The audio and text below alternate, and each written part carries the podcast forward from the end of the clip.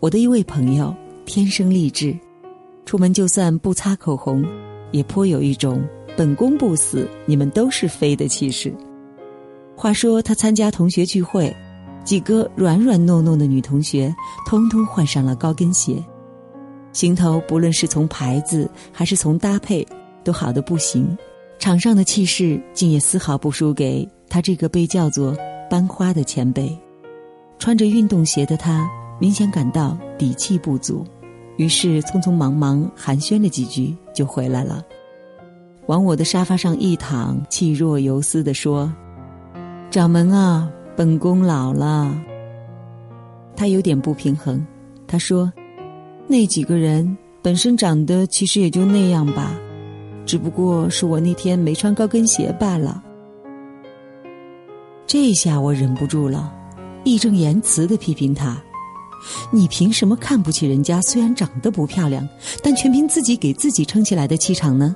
人家这几年经历了什么，绝非是你想象，也绝不是高跟鞋和平底鞋的区别。你看贝嫂最近不也没穿高跟鞋吗？那人家的气场就输了吗？假如你要是问我，漂亮和气场哪个更重要？我会说，气场。更值得尊重。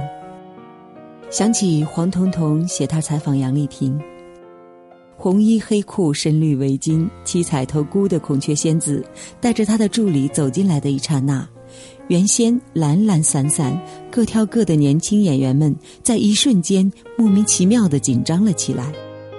她的眼光如刀，凌厉批致，那一瞬间非常女王，让人感觉膝盖有点虚。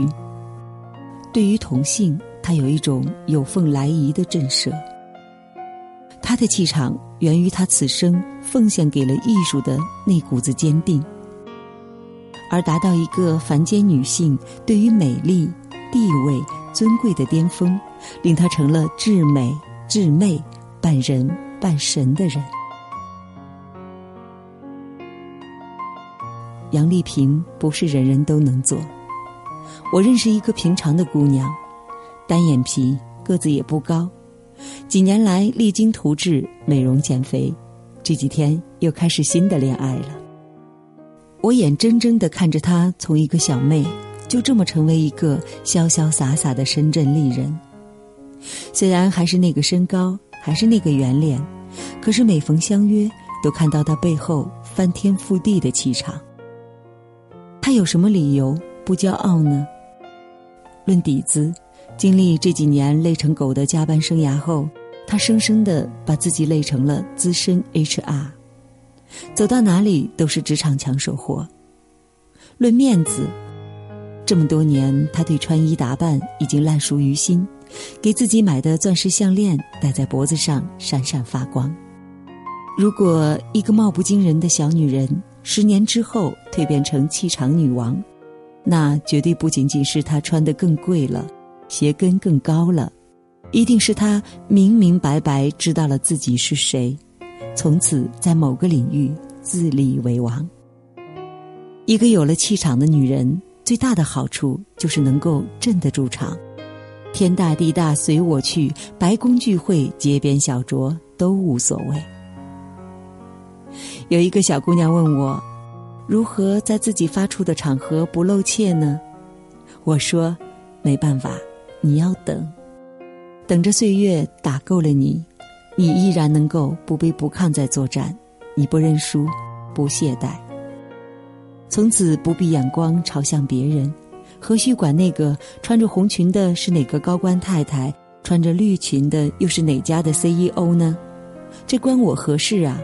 琅琊榜上自有我的名帖。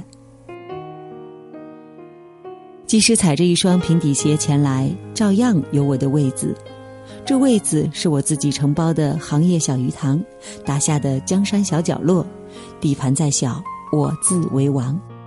大家都知道气场女王刘嘉玲，在被记者问到和关之琳的老公去爬山，被含沙射影吐槽插足的时候，嘉玲姐呵呵一笑，这事儿呢，顿时就成了一个关美人的笑话。四十九年的风雨，造就了一个不认命的大姐大。淡定的眼眸里告诉人的是：我还有什么没见过呢？他吃过的盐，吞下去的委屈，发酵而成的坚定，就是他的气场。还有范冰冰当年不过是小金锁，表姐刘雯也不过是我们湖南的邻家妹子。一个女人，不管出身哪里，最开始的起步价在哪里，这些年都试图去过一种不设限的、力争上游的生活。回顾来路，风霜雪雨，全长在了自己的身上，成为气场，已经不再是单纯漂亮可以形容。可是有些人还是要觉得，这样的姑娘当中，有的当年长得也就那样子啊，还不如我呢。不是你老了，而是别人更美了。所以文章开头提到的那个躺在我的沙发上气若游丝的昨日头牌，终于承认了。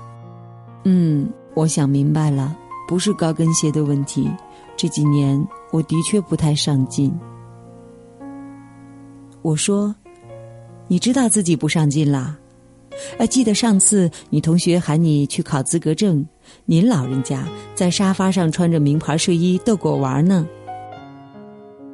公主老了不会自动晋升为女王，懒公主老了那就是和隔壁老王老婆没区别的庸妇，不低头王冠也会掉，岁月会把它捡起来，重新赐给新的派对女王。女人背后那股气，你自己不撑，不进则退，说没就没。有人又问了：气场真的那么重要吗？当个庸妇老去又怎么了？怎么了？当青春逝去，万千女人都只剩下了饭后咧嘴剔牙的胖老公和逃学的儿子。那个时候，什么让你不至于坐在地上嚎啕大哭？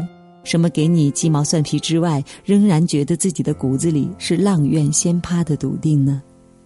是气场。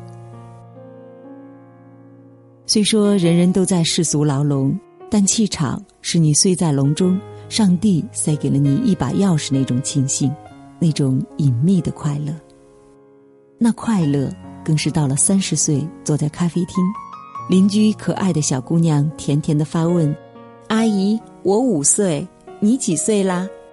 我才能淡定的笑着回答：“我啊，今年刚好一千岁。生而为人，苦已经够多了，这气场既有给予快乐的机会，你又何必自废神功呢？”